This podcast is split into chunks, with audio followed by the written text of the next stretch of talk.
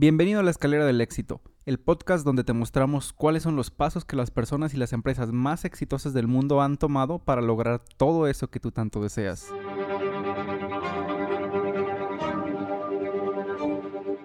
En nuestro segundo episodio te quiero hablar de una de las empresas cinematográficas más grandes del mundo, así que por favor acompáñame a descubrir la maravillosa historia de Cinépolis.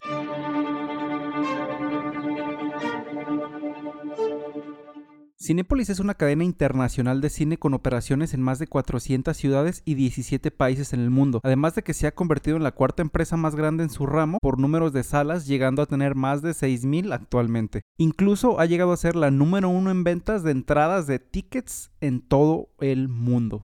Nacida bajo el nombre de Cine Morelia en Morelia, Michoacán, a finales de la década de los 40, de las manos de un abogado de profesión, pero apasionado por el cine, don Enrique Ramírez, Cinépolis Morelia contaba con un complejo cinematográfico de una sola sala, lo cual era lo normal para la época, ya que no existía este concepto que tenemos ahora de enormes cines con una veintena de salas. El cine que se encontraba justo en el centro histórico de la ciudad fue un completo éxito, ya que era el primero en su tipo en toda la ciudad de Morelia, por lo que no pasaron muchos años para que el empresario abriera más cines en otro estado, Guanajuato. La empresa seguía prosperando, pero en los años 70 el modelo de negocio seguía igual, y había pasado más de 20 años de operación sin haber innovado en nada. Seguían con un cine con una sola sala que siempre estaba llena, y aunque fuera rentable, los costos de expansión para crear un cine eran bastante altos. Y ahí fue cuando el hijo del empresario entró con un nuevo concepto, los cines gemelos, que sería un cine con dos salas en lugar de una y que podrían proyectar muchas más películas con un coste parecido al de una sola sala. Su primer cine con dos salas se creó en la Ciudad de México,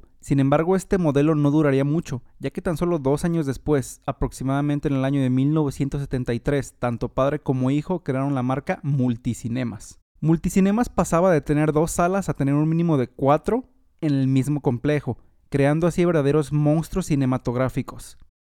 y por los siguientes 15 años el hijo de don Enrique, que también su nombre era Enrique, se dedicaría a revelar a su padre como director ejecutivo y a expandir y consolidar la marca en el territorio nacional, abriendo cines sin parar por todo el país. Sin embargo, aun con todo el éxito que tenían, no estaban preparados para la intrusión de empresas extranjeras en el mercado nacional, por lo cual en los años 90 su cuota de mercado comenzó a bajar drásticamente debido a estas empresas extranjeras que venían con un modelo agresivo de reducción de costos. Aquí quiero hacer un paréntesis porque a miles de kilómetros de distancia se encontraba Alejandro Ramírez, que gracias al éxito de su abuelo y padre en el negocio del cine, lo habían podido enviar a estudiar una maestría en economía en la Universidad de Oxford en Inglaterra. El joven Alejandro era muy inteligente, pero en ese entonces sus esfuerzos se encontraban en las organizaciones sin ánimos de lucro, ya que se encontraba trabajando con las Naciones Unidas en algunos proyectos de alto impacto para las sociedades de bajos recursos. Aún así, ni el joven Alejandro o su padre y abuelo sabrían la pieza clave que él sería para crear lo que es Cinépolis actualmente. Justo cuando Alejandro iba a terminar su maestría, recibió una carta de su abuelo, la cual decía Alejandro, te necesitamos en México. Esta carta declaraba el deseo de su abuelo y su padre para que la empresa pasara a manos de la siguiente generación. Y es así como en 1996 Alejandro regresaría a México y se convertirá en el director de operaciones de Multicinemas, siendo la mano derecha de su padre durante ocho años. Estos ocho años se dedicó a aprender lo más posible del negocio y en 2004 sucedió a su padre en la dirección general de la compañía y junto con esto comenzaría una campaña para renovar la empresa y hacerla crecer exponencialmente. El primer cambio que hizo Alejandro fue lanzar la nueva marca de la empresa, que sería la que perduraría hasta nuestros días, Cinépolis. Esta nueva marca y empresa tendría algo que le iba a caracterizar y eso era la innovación. Alejandro viajó por todo el mundo buscando la tecnología más innovadora en el cine de aquellos tiempos creando cines de más de 20 salas en las cuales incluían experiencias adicionales, como las salas VIP, en las cuales contaban con un servicio de restaurante y un servicio de lujo en comparación con su marca regular, o las salas 3D, en las cuales con una tecnología de proyección especializada y unos lentes podrías ver películas como nunca antes las habías visto. Aunque su sala más exitosa fue llamada IMAX, la cual era una sala enorme de casi el doble del tamaño de una normal y con una pantalla gigante que te permitirá ver las películas con más detalle que nunca, así como con una experiencia auditiva envolvente gracias a la asociación que harían con la tecnología Dolby Atmos, la cual permite que te sientas como si estuvieras dentro de la película. Además de toda esta innovación que Alejandro estaba trayendo a la empresa, se centró en la agresiva expansión de la misma, abriendo nuevos cines y comprando algunos que ya estaban en operación para entrar a mercados internacionales. Por ejemplo, en 2005 abriendo cines en Guatemala, después en Costa Rica, Panamá y El Salvador. Y para el 2008 incursionó con un primer conjunto en Colombia, para después en 2009 abrir en Perú y Brasil. Además, en este mismo año haría su primera compra en Asia, que sería una cadena de cines en la India. Si bien el éxito que tanto su abuelo y padre habían traído a la empresa había sentado el desarrollo de la misma, ninguno de los tres personajes se imaginaría el potencial que el joven Alejandro traería a la empresa para convertirla en una empresa de clase mundial.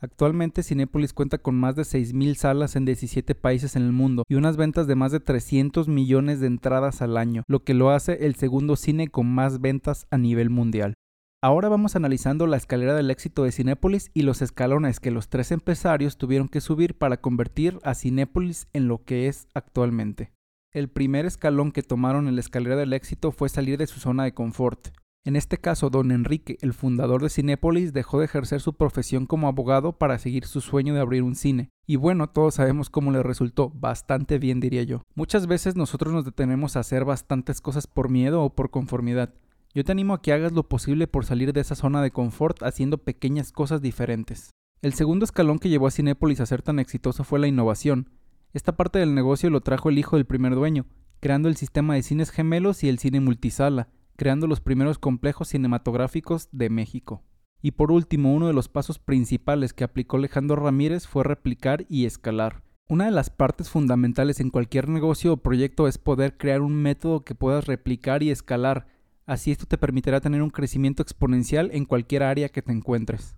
Por desgracia, actualmente Cinépolis está experimentando una de sus peores crisis en la historia debido a la problemática mundial, y yo tan solo estoy esperando la siguiente innovación que van a lanzar para poder combatir esto, que bien podría ser a través de su poca explotada plataforma Cinépolis Click, la cual personalmente yo he usado y me gusta bastante para rentar películas relativamente recientes. Aunque creo que para esto ya van muy tarde, por lo que me pregunto si la empresa debería pasar a manos del siguiente emprendedor visionario que la llevará al siguiente nivel. Si te quedaste hasta aquí, muchísimas gracias por haber escuchado la escalera del éxito. Recuerda que cada semana vamos a estar aquí con más análisis de empresas y personas exitosas, mostrándote todos los pasos que ellos tomaron en la escalera del éxito.